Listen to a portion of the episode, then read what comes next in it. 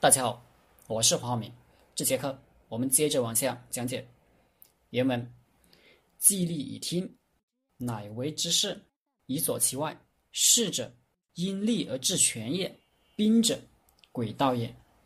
曹操他说：“常法之外也。”李全注：“既立既定，乃趁形势之变也。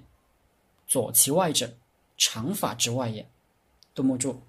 计算利害是军事根本，利害已见，停用。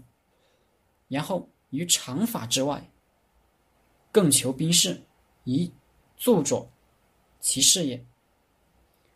前面说了孙子的计，不是阴谋诡计、奇谋巧计，而是计算比较的计。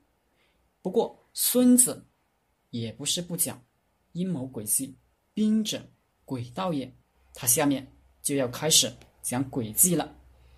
妙算的所指分析是根本，是基本面。计力已听，就是算下来有胜算了，可以占了。乃为之事，以佐其外，在基本面之外，常法之外，造势以相佐。势是什么呢？因利而治权也。杜牧他说。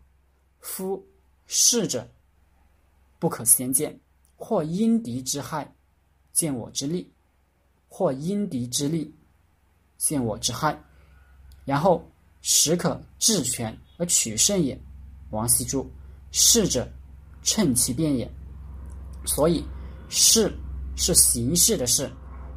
到了战场上，根据形势的变化，如何趋利避害，如何。化不利为有利，相机行事，如何借势，如何造势？《孙子兵法》十三篇里专门有行篇和事篇，详细讲这个问题，是孙子思想的精华。